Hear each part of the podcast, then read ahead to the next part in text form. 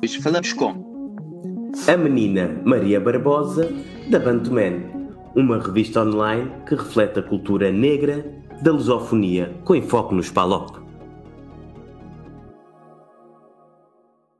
Olá, bem-vindos a mais um episódio da Papeada. Connosco hoje temos Maria Barbosa. A Maria é formada em História da Arte, deu aulas de Educação Moral e Religiosa, gosta de arte e moda, não é extrovertida, mas integra-se bem em diferentes ambientes, sempre gostou de escrever, define-se como irrequieta, consciente e com muita sede de aprender, encontrou liberdade criativa na Bantuman, uma das mais valiosas oportunidades que teve até agora de mudar o mundo. Olá Maria, bem-vinda à Papeada. Esta apresentação faz jus à tua pessoa? Ora, em primeiro lugar, agradeço imenso e está muito, muito perto, que é para não dizer que está mesmo fiel realmente àquilo que, que, que eu sou, a pessoa que eu me identifico, ao que possa ser uh, apresentada desta forma. Muito obrigada. Ok, nada, bem-vinda e esperamos não estragar muito esta tua tarde. Ora, é essa. Helder, bem-vindo também, tu também. Estás sempre cá nos episódios todos. Pois é, sempre bom estar de volta com quem nos ouve e também principalmente com a nossa convidada de hoje, a Maria. Um, Maria, começamos aqui por falar da Bantuman. Portanto, uhum. vamos também apresentar a Bantuman. Uh, para quem nos ouve, a Bantuman é uma revista online uh, com foco na cultura da lusofonia, principalmente o Splop, em que um, toca temas como a música, sociedade, opinião, uh, girl power e até tem um podcast também, tal como o Papiada. Exatamente. Uh, a revista ganha força com os acontecimentos de 2020 e também pode-se dizer que a revista tem como, como objetivo o empoderamento da comunidade e representar o orgulho de onde vimos e quem somos, correto? Corretíssimo, corretíssimo. Eu não sei se vais acrescentar mais alguma coisa. Vou. Que é a minha primeira. Vais? Vou. Não, não. Gostava de perguntar, Maria, porquê o Man? O que é que significa? Qual é, é um, qual é o porquê por detrás do nome? Ok, então uh, só dizer que fizeste um resumo mesmo muito uh, bem feito daquilo que é Bantuman, daquilo que é a ideologia e o que é que procura alcançar, foi mesmo muito bom. E começando por aí então, Bantuman, eh, que foi fundada por eh, duas pessoas que hum, são a Vanessa e o Edvaldo Pegado, hum, são os CEOs da empresa e eles eh, iniciaram de facto hum, a revista com o propósito de empoderar, como disseste muito bem, a comunidade de afrodescendentes. A escolha do nome Bantuman vem, deriva do maior povo etnolinguístico eh, africano, que é o, o, Bantu, ou seja, que refere-se ao povo, e o Man, pronto, homem, eh, para a humanidade no seu, no seu todo.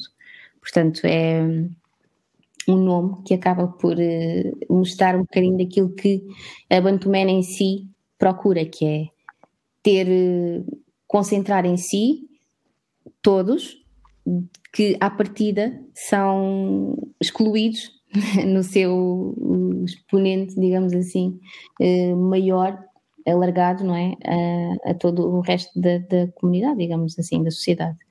E a Bantuman acaba por ter, eh, por concentrar em si esta característica eh, basilar que é poder dar voz, dar a conhecer, trazer ao de cima aquilo que se faz de bom na comunidade e é muita coisa, faz muita coisa. Por exemplo, a papeada é um, um, um exemplo, não é? Desde uma menor escala a uma maior escala, a Bantuman eh, quer poder ser a plataforma em que, olha, tens um negócio, olha, tens um, um, um projeto eh, de Uma coisa como a papeada. um podcast como a papeada. Então, nós somos um veículo perfeito ou, ou privilegiado nesse sentido para te ajudar a comunicar com os demais, não é? E porque eu falo até por mim, eu estou na Bantuman nem, nem, nem tenho um ano e há muitos projetos e muitas pessoas que eu fiquei a conhecer desde o verão passado até agora, que tenho a certeza que de outra maneira não teria conhecido. Não é porque as pessoas deixam de fazer o seu trabalho, mas este trabalho não é reconhecido, não é visível, não é? Os, os meios de comunicação privilegiam sempre e sempre os mesmos. E vai continuar a ser assim durante muito tempo, mas acreditamos que hum, o caminho está cada vez mais estreito nesse sentido e alargar-se em favor, digamos assim, de, de, da cultura palop e de outras minorias também. Estou a ver que a Bantuman tem alguma coisa em comum com a papiada. Também, se não fosse a papiada, não tínhamos conhecido a Maria. Uh, Maria, um, falaste, falaste muito na comunidade. Como foi o acolhimento por parte da comunidade do, do Bantuman? Ora bem. Um... Eh, só, só, desculpa só interromper. Maria, uh, tu deves estar a usar o WhatsApp no computador, certo? E agora mesmo fechar. Fechadito. Ok, não, era só para tirar as notificações, era só por causa disso, mas okay. podes continuar a dar seguimento à pergunta do Helder. Sim, senhor. Então, um, como é que a comunidade recebeu o projeto da Bantuman ou, um, estava a dizer, a minha em particular? Uh, o projeto, como é que o projeto foi acolhido pela comunidade? Ah, exatamente. O projeto é visto como uma oportunidade que há tanto tempo uh, se esperava, que há tanto tempo uh, fazia sentido existir, mas que por força de várias situações não acontecia, não nascia e não se desenvolvia. Tanto que os, os fundadores da Bentoman, ambos tinham as suas uh, jornadas uh, jornalísticas, os seus percursos jornalísticos, quer dizer, individualmente, não é? E trabalhavam ambos para uma redação eh, grande e poderiam ter continuado por aí, mas um, a urgência que os compeliu foi tão mais forte que desafiaram-se a si próprios até para um, dar resposta a este fosso que a comunidade tem, que é uh, encontrar um espaço onde se fale apenas uh, uh, e só da comunidade no sentido de elevar, de mostrar que há problemas efetivamente, mas há muitas mais soluções e há muitas mais coisas boas e positivas que a comunidade tem para oferecer. Portanto, e Maria, uh, a conta com algum apoio? Um apoio financeiro? Apoio financeiro de alguma entidade? Hum, assim, formal, não se pode dizer que conta. A Bantuman faz trabalhos hum, de redação, trabalhos de podcast e tudo mais, e pode haver alguma colaboração que seja uh, paga e remunerada. Estará mais ligada à parte da música, inclusivamente. Ok. Ok, já que a Maria tocou aqui na música, levantou aqui uma questão um, que eu gostaria de colocar, Maria. Tanto pela tua experiência na Bantuman e também pelo facto de seres uh, formada em arte. Um, podemos notar que há uma cultura negra, a cultura negra é bastante consumida, a cultura em si, mas parece que tudo o resto, para além da cultura, fica é um bocado rejeitado ou secundarizado. Isso é algo que podemos dizer que é verdade? Eu, eh, em parte, concordo, sim, porque, vejamos, a cultura eh, musical eh, negra é consumida QB, não é? Porque uh, ouvir no computador, ouvir no telemóvel, ouvir as músicas uh, na televisão, é fácil, mas pagar para ir a concertos não vejo que seja um esforço que aconteça assim tantas vezes, não é? Eu sou uma pessoa que, por exemplo, gosto muito de, se aprecio um artista, gosto de o ver em palco. E já me aconteceu várias vezes a ir eh, a concertos de africanos e ter uma camada uh, de afrodescendentes na, na, na plateia mínima. Mínima. Portanto, eu acho que mesmo através da música, que é um dos meios artísticos que mais chega até à, à comunidade, aos jovens, essencialmente, há ainda assim uma falta de apoio, digamos assim, que, que depois, pronto, revela-se não só na parte musical, como nas expressões plásticas, no teatro, seja qual for a área artística. Acho que é um, um meio que ainda tem muito para hum, descobrir no, naquilo que é o valorizar-se a si próprio, neste sentido de nós. Ok. E uh, desculpa interromper porque estou uh, a gostar das respostas tens dado e uma coisa que nós ao uh, analisarmos essencialmente a vossa página web e o vosso Instagram, vimos aqui que, pelo menos no Instagram, neste momento vocês têm mais de 6 mil publicações. E uma coisa que nos chamou a atenção foi as últimas 80 publicações têm apenas dois brancos. O Miyakoto, que é um escritor moçambicano, e o Jeff Bezos. E então a pergunta aqui é: será que o dinheiro em, em questões de emancipação ou de cultura ou mesmo de distinção entre diferentes raças, será que o dinheiro transcende a raça quando temos uma discussão? Não sei se conhece aquela famosa frase do O.J. Simpson que diz que ele não é negro, ele é o O.J., porque ele transcendeu a raça. Hum, ok, já ouvi realmente alguns. Hum, eu acho que isso fica um bocadinho ao critério de cada um, no sentido em que, para mim, o dinheiro pode ter uma X importância e para ti pode ter outra, não é? O problema pode ter outra. Uh, no entanto, uh, ai, desculpem aqui o barulho, pensei que tinha desativado isto. uh, ou então, desculpem. Não, não, se o dinheiro transcende a raça quando falamos, quando falamos em racismo, quando falamos em diferenças, quando falamos em qualquer coisa. Se o dinheiro é aquele fator que vá, deixa, deixa de fazer com que as coisas importem. Exatamente. Eu, epá, sinceramente, acho que não tem que ser assim, porque há coisas que o dinheiro não compra. De por onde der, há coisas que o dinheiro não compra. E a dignidade de ser negro, ou de ser branco, ou de ser indiano, ou de ser o que for, não está. Uh, em troca de dois tostões, digamos assim, por mais alta que, que, que venha a ser a quantia, acho que há coisas que, enfim, não, não há como, não há como.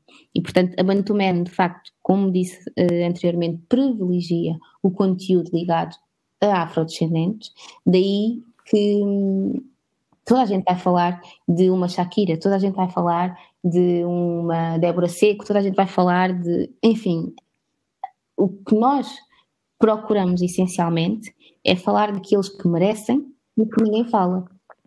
Portanto, eh, e temos como uma premissa muito clara que, à partida, é muito mais fácil eh, um eh, branco, digamos assim, construir uma plataforma, ter recursos para e veicular a sua mensagem, o seu produto, etc. É muito mais fácil uma aceitação desse lado do que da experiência que nós tínhamos tido connosco.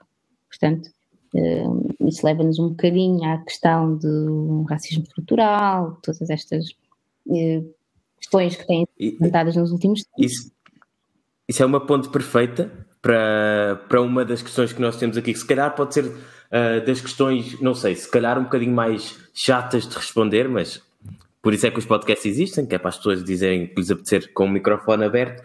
Nós reparamos que no vosso site uh, tem 40 artigos onde o George Floyd é mencionado e 170 onde se fala de racismo, onde pelo menos a palavra racismo aparece, 170. Uhum. E a questão aqui é, nós será que podemos falar de emancipação ou de cultura, uh, algo que seja identidade negra, sem sempre trazer a palavra racismo ou eventos que lembrem o racismo à questão? Ora bem, olha, é uma ótima questão e desde já os meus parabéns novamente pelo vosso trabalho de casa, digamos assim, que foi muito bem feito e ainda bem que assim é, acaba por uh, sedimentar ainda mais o privilégio de estar a falar convosco.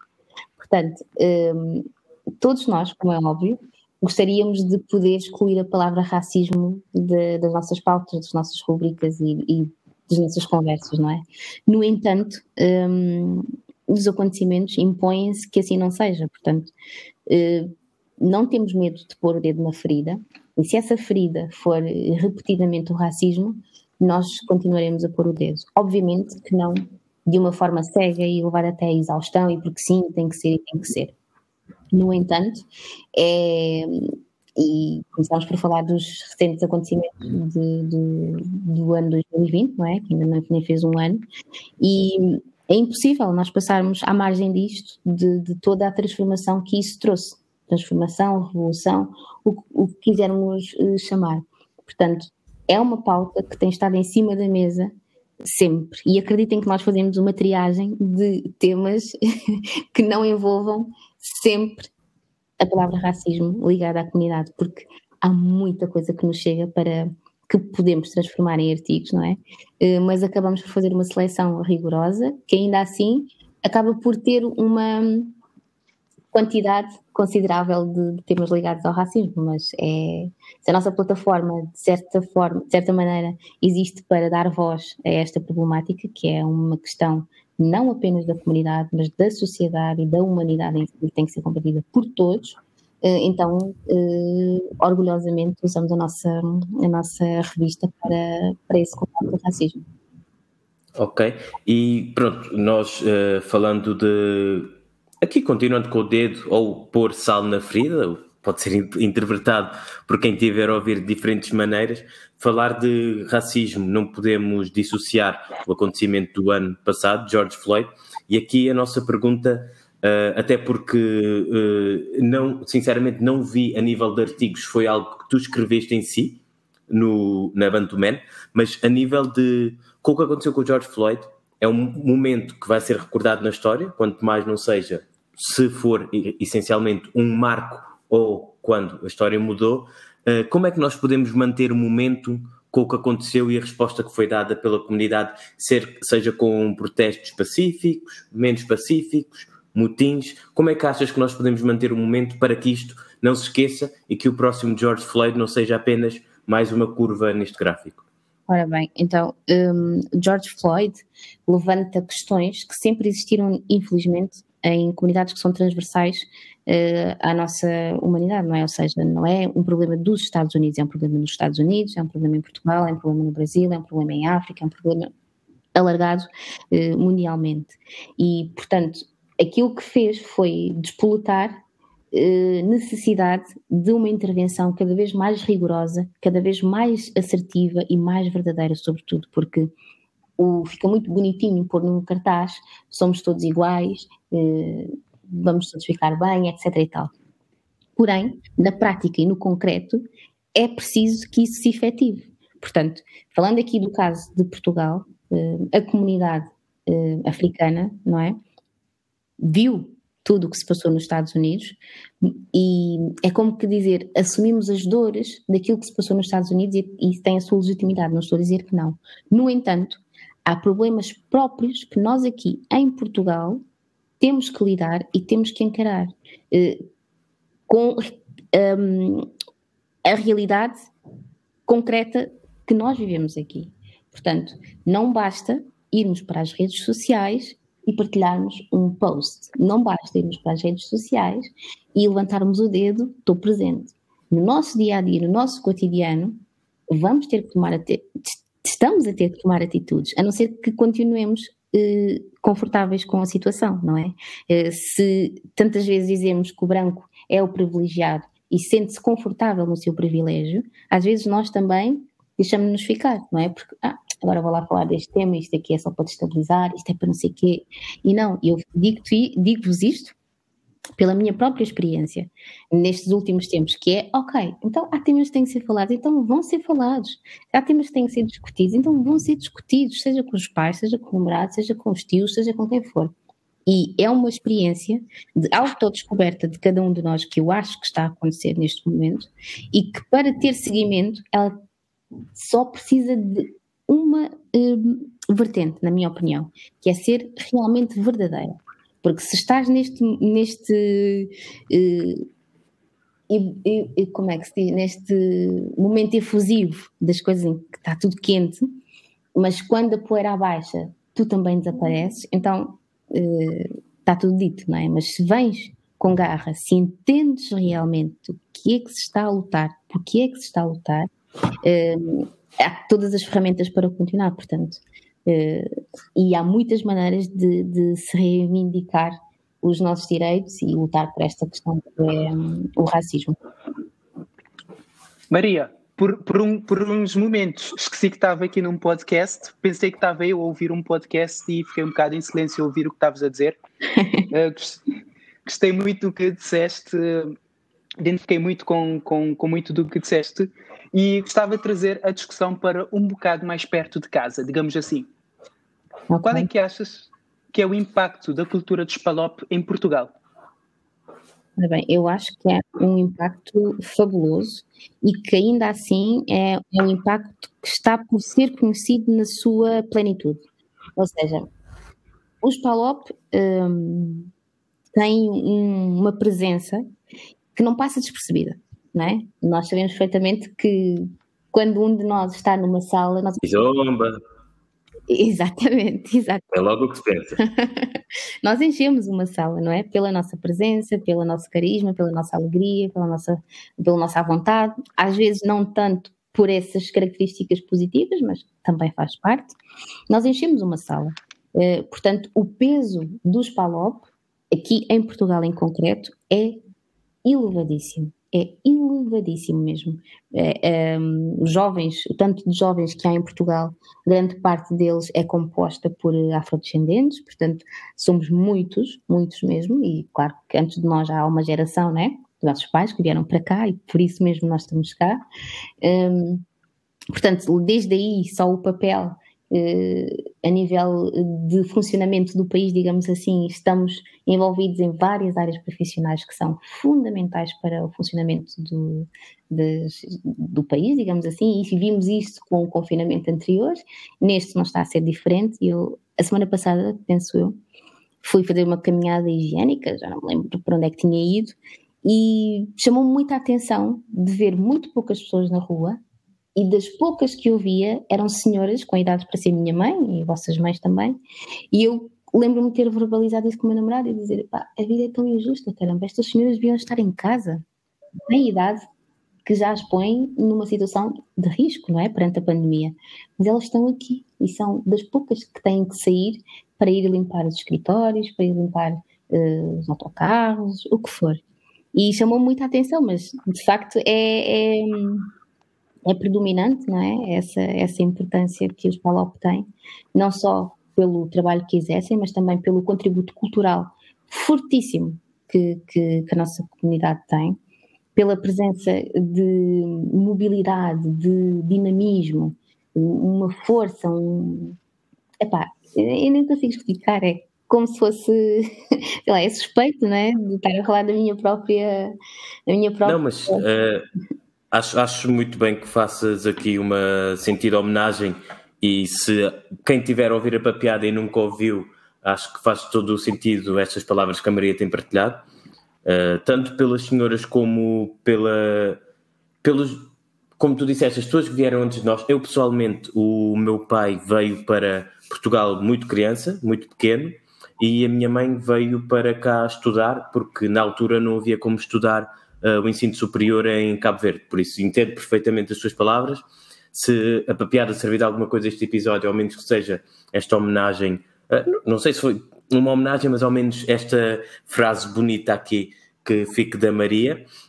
E que também, como falaste um pouco na cultura, nós quando estivemos a fazer esta, uh, pronto, uh, tanto a pesquisa como as perguntas que fazer, uh, podíamos fazer, houve um livro muito interessante que eu li no ano passado, não sei se já ouviste falar, o livro chama-se Why I'm Not No Longer Talking to White People About Race, hum. da Rani Edo Lodge. Não tem tradução para português, uh, pelo menos na Bertrand e na Woke só, só vem em inglês também. Em português seria qualquer coisa como Porque é que eu já não falo uh, sobre raça com brancos, basicamente. Uhum. E uma coisa muito interessante que eu nunca tinha pensado é a história do colonialismo em Portugal ainda é vista como algo grande e motivo de grande orgulho, que ela no livro desconstrói completamente. Ela é, é, é britânica, acho que é nigeriana, mas é britânica.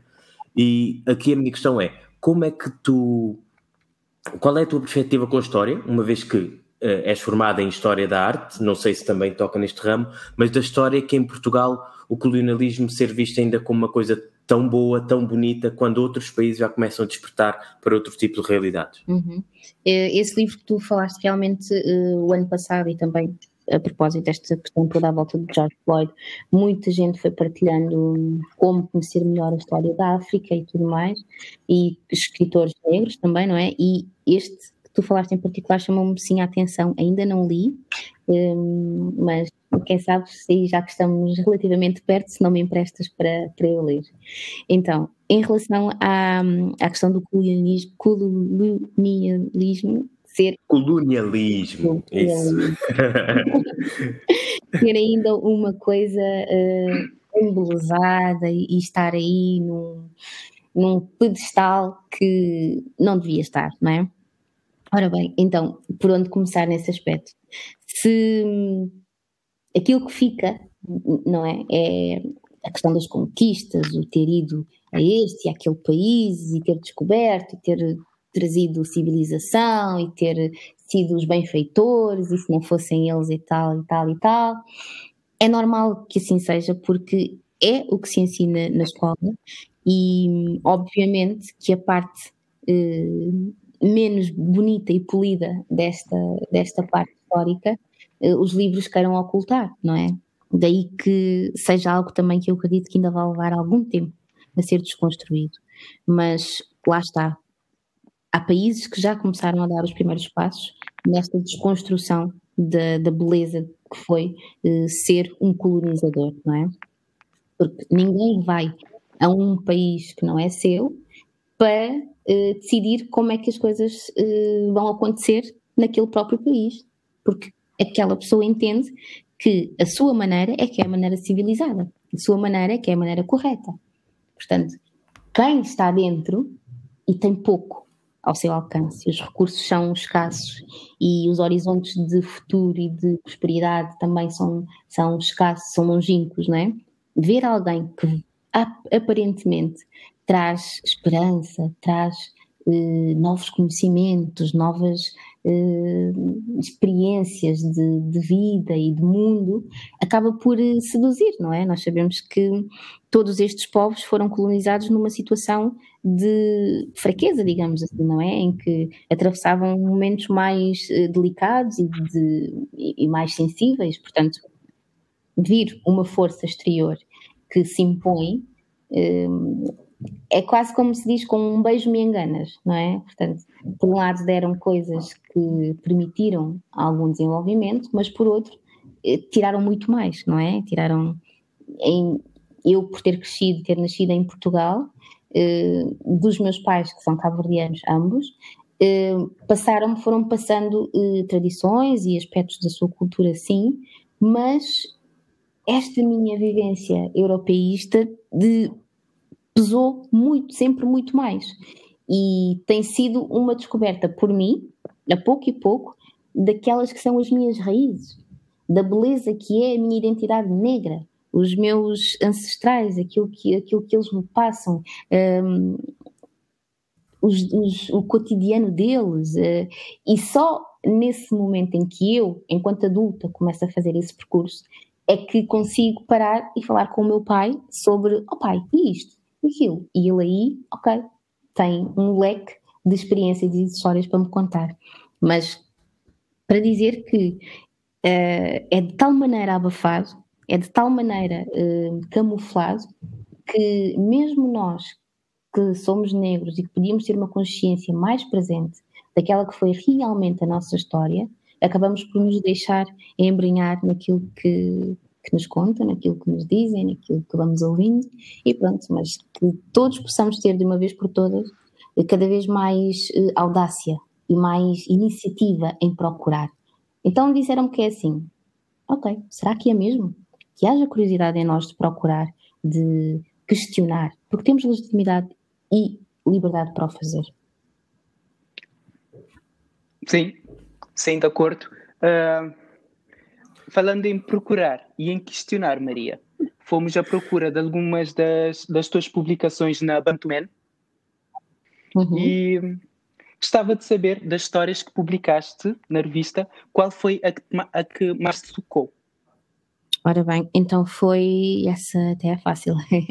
foi a que mais me tocou e que me marcou e que foi um ponto de viragem extra eu tinha muito pouco tempo de desenvolvimento, se assim posso dizer, foi quando faleceu o, o Bruno Candé. E esse artigo eu partilhei com a, com a editora-chefe da, da revista, que é a Vanessa Sanches, e eu lembro que aquilo para mim foi um murro no estômago. No dia a seguir a ter ocorrido o assassinato, o homicídio, era de manhã, eu acho que estava a caminho de trabalho ou qualquer coisa assim, e eu, eu para, para, para a equipa e disse: Olha, eu vou pegar nisto. E eles, ok, ok, ok. Então, pá, escrevi e a Vanessa depois fez a edição e eu quando fui ler o resultado final, epá, foi é, é, foi das coisas mais marcantes mesmo que, que já me aconteceram na vida, se assim posso dizer, porque naquele texto estava tanta verdade, tanta tristeza, digamos assim, também ao mesmo tempo, e foi um marco. Eu senti que aquilo para mim foi um marco. Uh, infelizmente partiu, partiu, partiu de, um, de, um, pronto, de um acontecimento triste, não é? E infeliz para o Bruno e para toda a sua e, Histórias alegres. Também tens aqui alguma que te, pronto, que te venha logo à cabeça? Histórias alegres. Ora bem, a maioria delas são alegres realmente. Uh, e posso te dizer que, ora bem, Hum, gostei muito de escrever sobre um. Como é que é?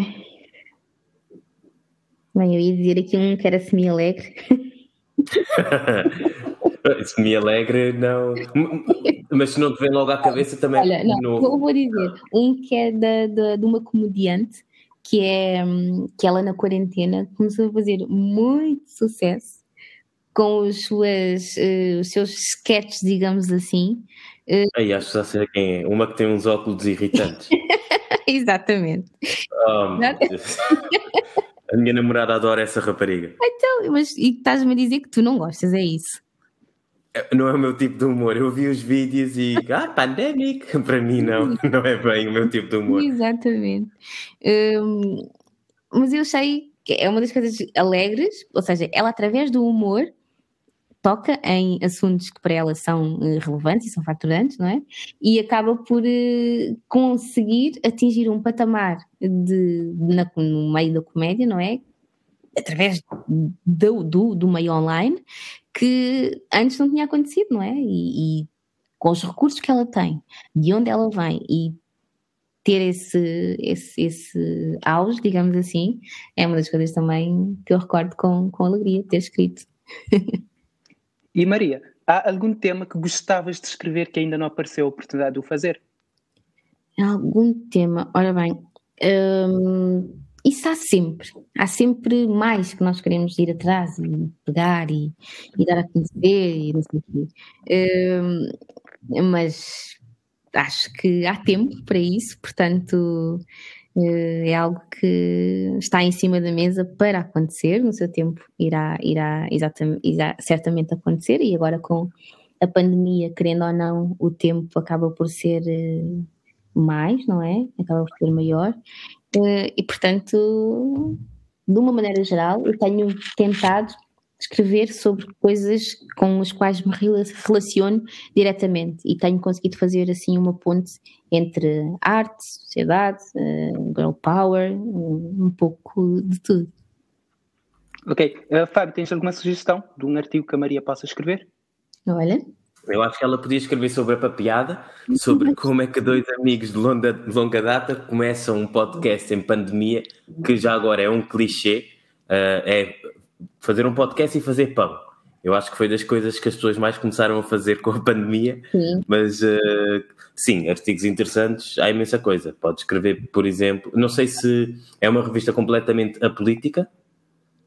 Tentamos ser ao máximo, sim, sim, sim. Ok, mas uh, podem cobrir temas políticos sem mostrar uma linha editorial mais de um lado ou do outro, certo? Sim, sim, sim, sim, sim, sim. sim. Não sei se estão atentos, mas em Cabo Verde há uma grande probabilidade de este ano ser uh, eleita a primeira mulher primeira-ministra em Cabo Verde, acho que seria interessante. Não estou a fazer campanha, só estou a dizer que seria interessante escrever sobre isso. Uh, longe de mim fazer campanha na papiada. Sim, e uh, Maria, a conversa tem sido muito agradável. Temos aqui só mais um par de questões. normalmente, não sei se tínhamos falado sobre isto, mas os nossos episódios são entre 30 a 40 minutos, já estamos aqui dentro do do intervalo uhum. e uma questão que te quero fazer é é uma questão bastante pessoal porque quando escrevi isto pensei na minha própria experiência que foi tu uh, tu és filha de cabo-verdianos e nasceste, não sei se nasceste cá, mas sempre viveste cá a maioria da tua vida, certo? Uhum. Sim, sim, sim. Ok. Tu, tu notaste crescer, uh, diferenças a crescer como africano ou descendente de africanos, uh, diferenças em relação, por exemplo, a crianças de cá? Uh, eu lembro-me que, por exemplo, quando havia visitas de estudo, levava sempre arroz com atum para a visita, ou, por exemplo, nas festas de aniversário havia sempre imensa gente e os meus amigos portugueses perguntavam sempre se eu tinha uma família grande ou coisas tão pequeninas como nós, crianças africanas, respeitarmos muito mais os nossos pais porque levamos na boca enquanto os putos, os, os tuguinhas, vá, estão sempre aos gritos com os pais e muitas vezes são mal criados.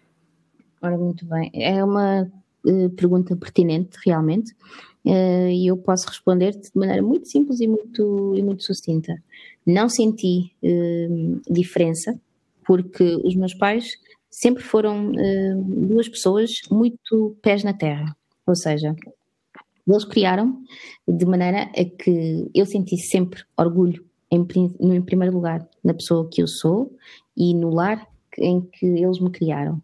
É, criaram-me de uma maneira a que eu não precisasse de pedir nada a ninguém criaram-me de uma maneira em que não me faltou nada, nem a mim nem aos meus irmãos.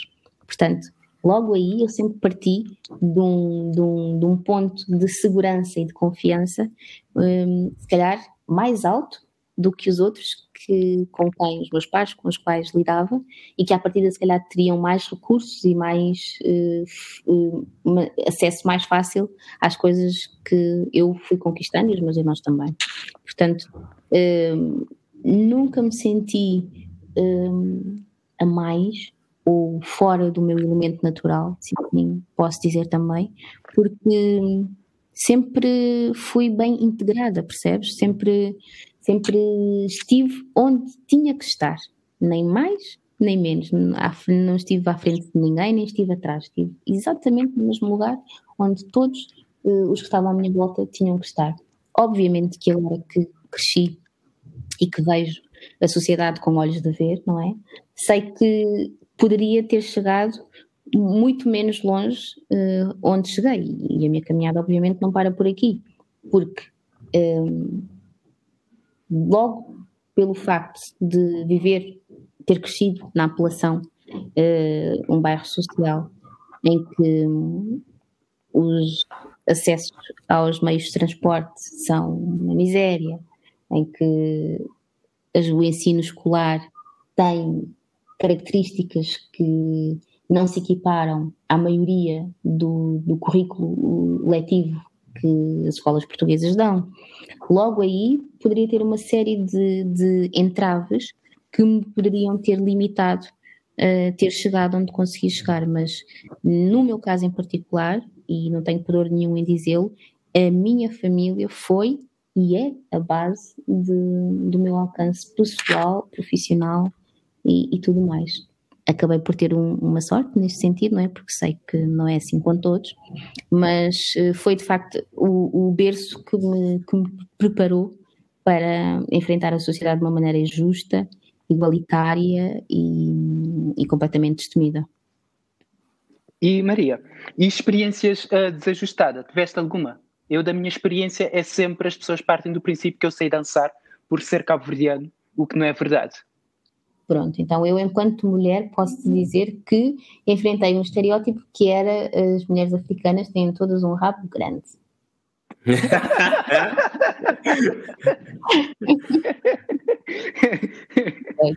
Se quiseres, podemos falar de coisas grandes, de estereótipos de africanos. Estamos à vontade. Pergunta a seguinte: qual é que é mesmo? É assim, são, são curiosidades que nos vão interpelando ao longo de, de, da nossa existência, mas faz parte até porque nós também, em relação às outras culturas, temos certamente preconceitos e, e conceitos que têm que ser desmistificados, porque o ser humano em si uh, tem este, esta vertente crítica e, e, de apontar o dedo, não é? E, portanto, não somos os únicos a, a, a, ser estereotipados, nós também estereotipamos em relação a muitos outros. Maria, já na, na reta final, tenho aqui uma questão. Como é uhum. é que tens mudado o mundo com a tua experiência na Bantuman? Uma vez que dizes que uh, vês a Bantuman como uma das mais valiosas oportunidades de mudar o mundo. Corretamente, exatamente. Então, um, eu desde sempre, sempre uh, me senti como muito sonhadora, mas uma sonhadora que gosta de pôr mãos à obra. Portanto, a uh, completa uh, esta minha vertente sonhadora neste ponto de pôr mãos à obra, porque me permite, de facto, usar a palavra que é o meio que eu mais privilegio, não é? depois da arte, que também é uma forma de arte, na verdade, para mudar corações, para mudar mentalidades, para quebrar barreiras, para trazer assuntos tabus para cima da mesa, para eh, inquietar, para desinstalar, na verdade. E sabemos que através de, de, da, da, palavra, através de, destas intervenções escritas, muita coisa pode mudar. Ainda há pouco falaste num livro que leste, não é? E certamente que é um dos livros que vai marcar a tua jornada, que vai marcar a tua, a tua passagem pela vida, que há de ser longa.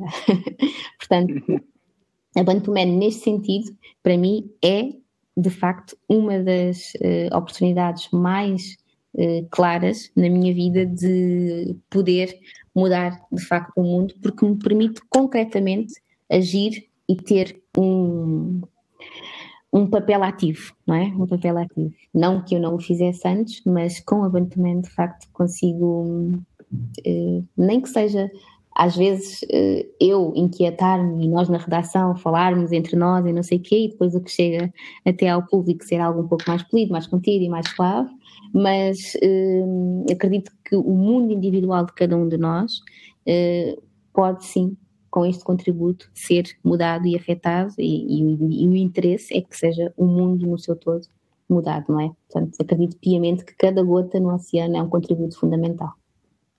Fica aqui esta frase bonita. Helder registra. Cada gota no oceano é um, registro, é, é um contributo fundamental. Uh, nós, não sei se viste no Insta, mas nós metemos umas frases, pronto, sobre o episódio. Esta, sem dúvida, está no top 3 vai ter que sair. E para te, antes de terminarmos, uma questão que nós fazemos sempre aos nossos convidados é como é que tu defines a experiência papeada numa só palavra?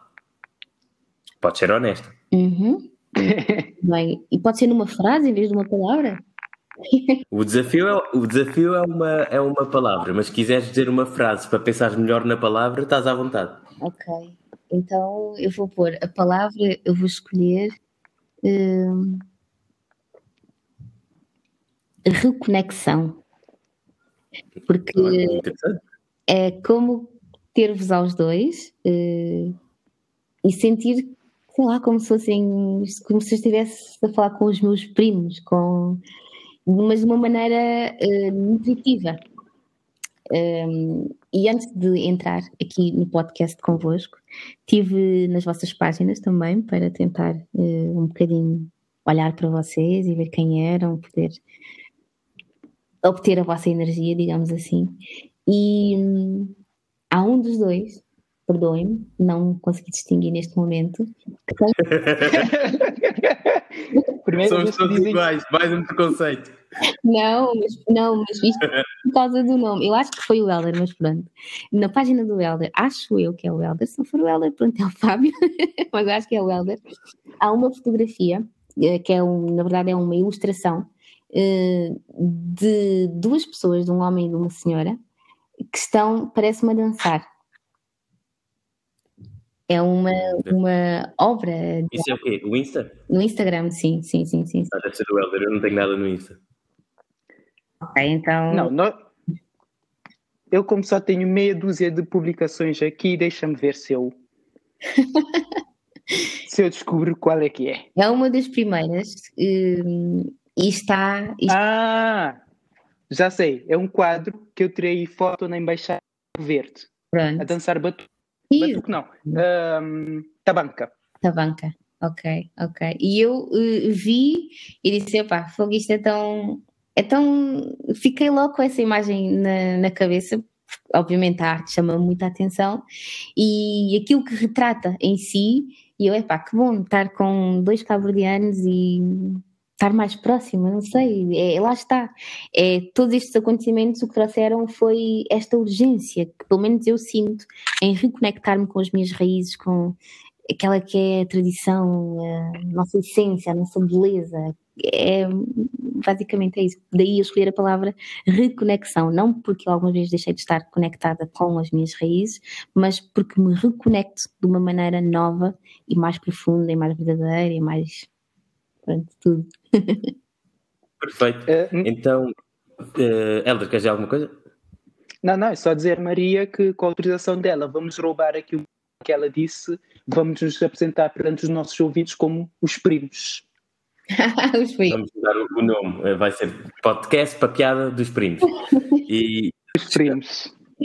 Chegamos ao fim do, deste episódio. Maria, queremos te agradecer mais uma vez por vires falar sobre ti, sobre a Bantuman, sobre coisas em geral e temas mais específicos que pode ser, podem ser mais sensíveis, mas acho que demos aqui uma boa cobertura altamente uh, objetiva.